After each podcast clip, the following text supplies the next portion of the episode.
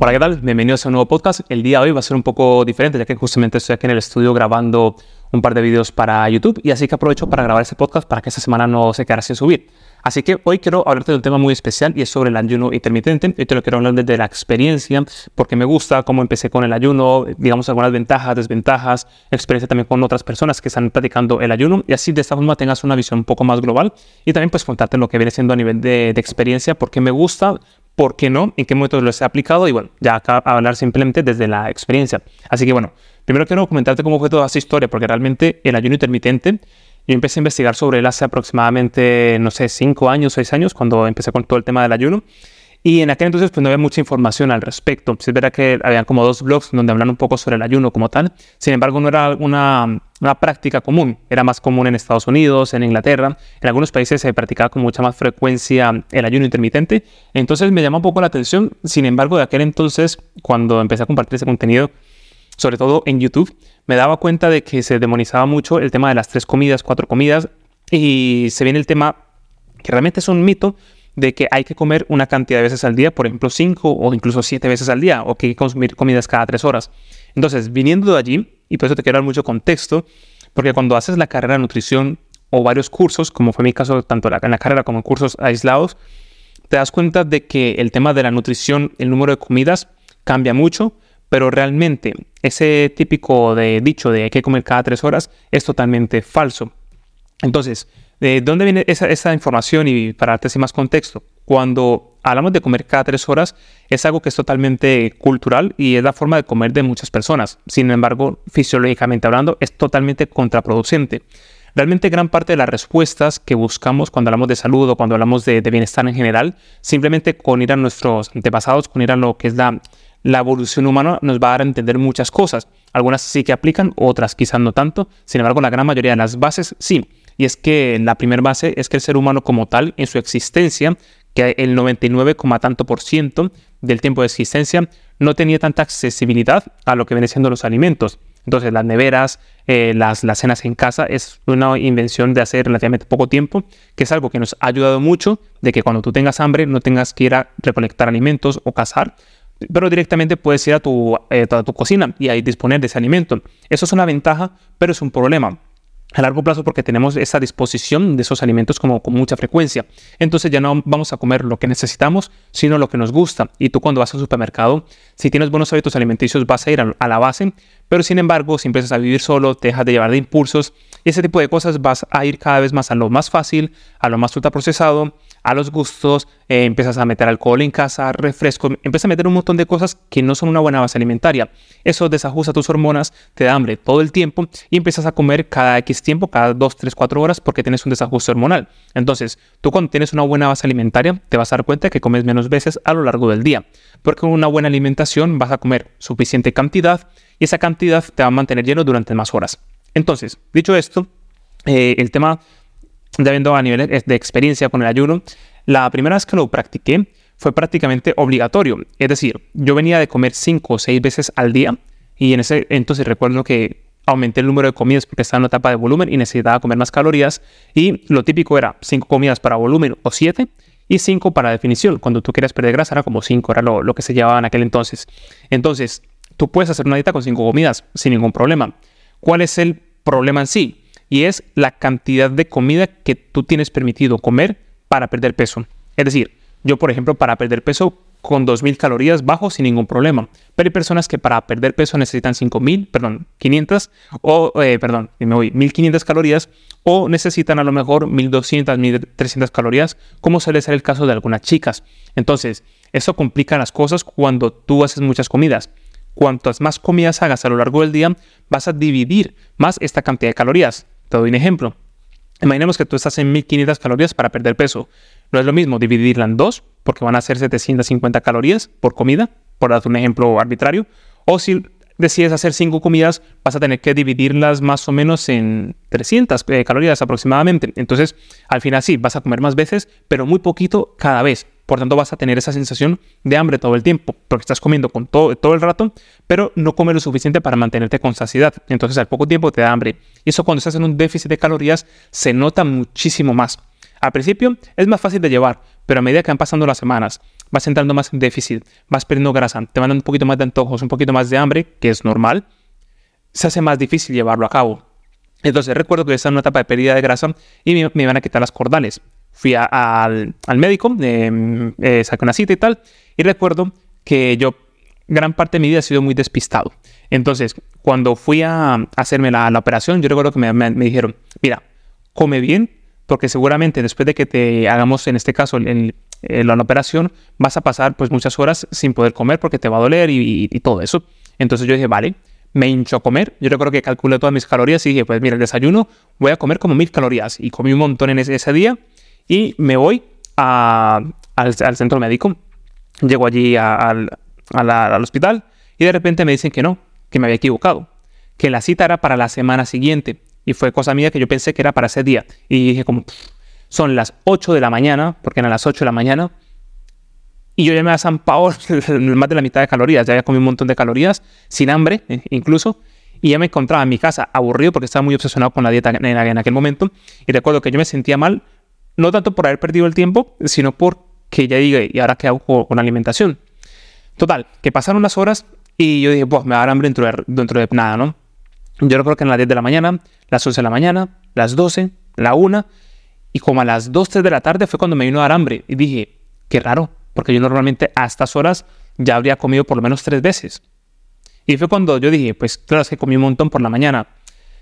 Recuerdo que comí, comí bastante de hecho, y para la cena no tenía hambre. Llegó la hora de la cena y no, no comí. Y ese día hice dos comidas, es decir, pasé de hacer seis comidas al día a hacer dos, pero porque me tocó, ¿vale? Pero escuchando mi cuerpo me di cuenta que no tenía más hambre. Y a partir de ahí yo dije, pero realmente si hago esto todos los días, a lo mejor si hago ciertas variaciones, puede ser más fácil, porque yo estaba en déficit calórico en ese momento y recuerdo que llegó la noche y no tenía hambre, cuando normalmente sí que tenía como ganas de picar, tenía antojos y ese tipo de cosas. Entonces dije, pues al día siguiente vamos a hacerlo de una forma distinta. Y empecé a hacer pruebas. Entonces las pruebas que yo empecé a hacer en ese momento fue como ya tenía las bases de nutrición y pues sé cómo ajustar mis calorías y, sé lo que necesito y todo esto, dije, voy a hacer tres comidas simplemente. Venía de seis a cinco más o menos, voy a hacer tres, desayuno, comida y cena. Y me di cuenta de una cosa, de que cuando yo me levantaba por la mañana, me levantaba con un montón de hambre, casi siempre, toda mi vida había sido así, pero ese día recuerdo que me tomé un café y tuve que salir, ¿vale? Porque tenía que hacer un, examen en esa época. Me tomo mi café, salgo y era con esa sensación de como un poquito de dolor de cabeza, irritación, porque tenía que ir a salir, pero tenía hambre. Salgo y de repente digo, tengo un montón de hambre, pero cuando llegué al sitio, que estaba como a 15 minutos de casa, el hambre se me fue por completo. Hice lo que iba a hacer y llegué como a las 11 de la mañana a casa. Claro, no había desayunado, pero tampoco tenía hambre. Y dije, qué raro. Y desayuné. Recuerdo que desayuné, por tanto, desayuné una cantidad importante. Recuerdo que me hice unos huevos y la comida, que se supone que la hacía como a las 2 de la tarde, no, no tenía hambre a esa hora, sino que comí como a las 4 de la tarde. Cuando comí, pues ya no tenía hambre a las 7, que era la hora que comí, que es que cenaba, sino que cené como a las 9 de la noche casi. Y cené a esa hora. Y me di cuenta que hice tres comidas y estaba súper lleno. Y me faltaban como 300 calorías por añadir a mi plan. Y dije, bueno, aquí está la clave. Y empecé a indagar, empecé a indagar y empecé a meterme mucho más en el intermitente. Y me di cuenta es que en mi caso, en ese momento, para mí lo más óptimo era atrasar el desayuno y hacer simplemente tres comidas al día. Hice tres comidas al día y con el tiempo empecé a hacer dos. Recuerdo que por la mañana hacía ayuno, me tomaba un café, me tomaba un café como a las 8 de la mañana, luego otro como a las 11. Ahí empezó mi adicción por el café, que eso es otra historia que hablemos en, otro momento. Y empecé a tomar un montón de café. Luego, eh, entrenaba a las 2 de la tarde, porque justamente a esa hora me empezaba a dar hambre. Y para alargar más el ayuno dije, pues mira, ahora que me empieza a como dar hambre, pues entreno.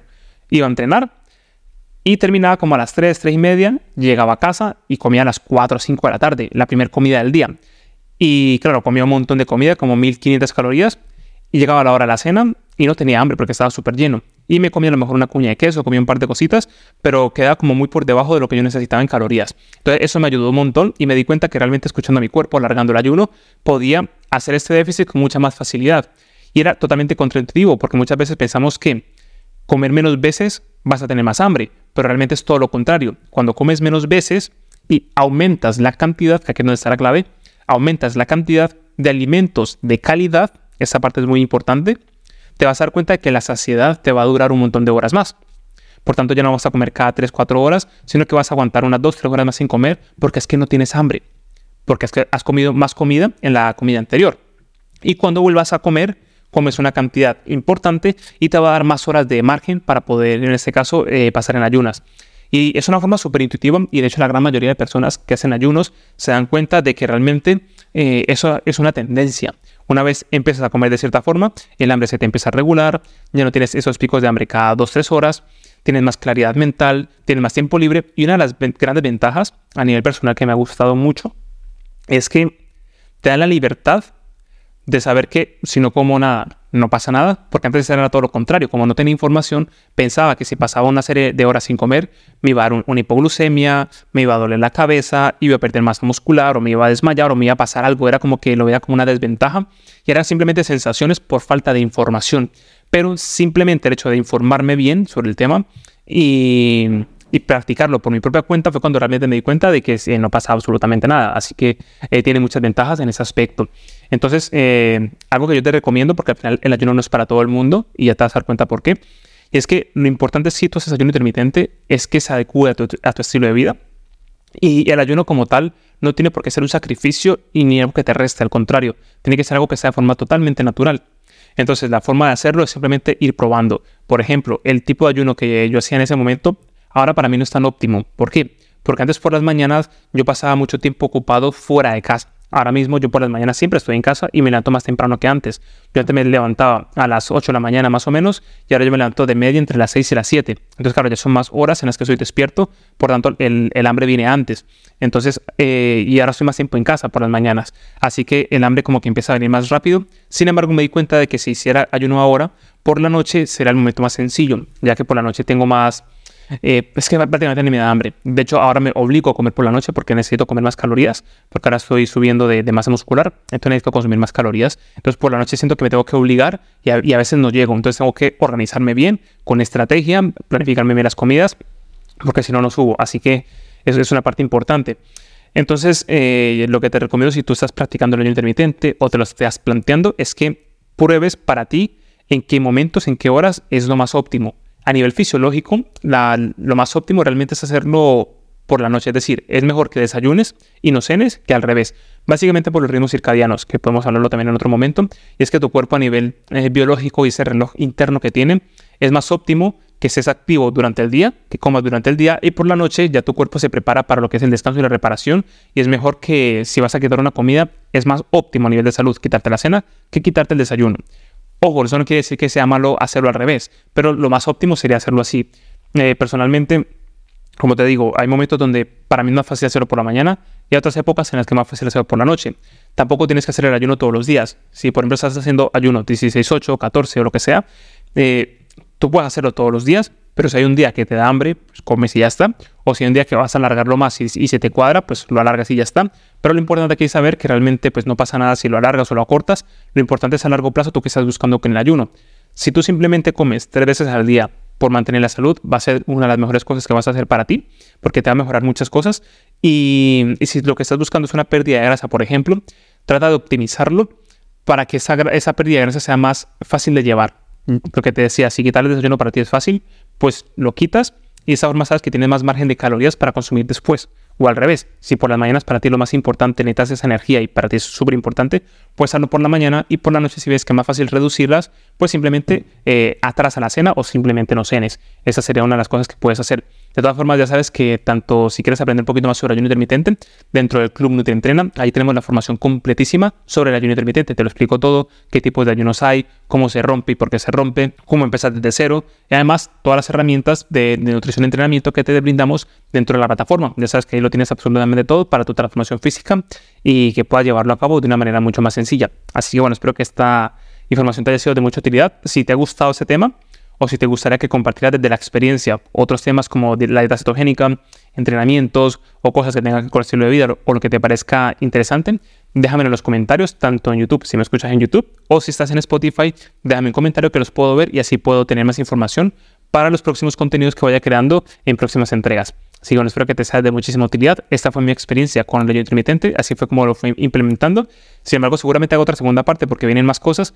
Y bueno, como siempre, espero que te sea de mucha utilidad y nos vemos en el próximo episodio.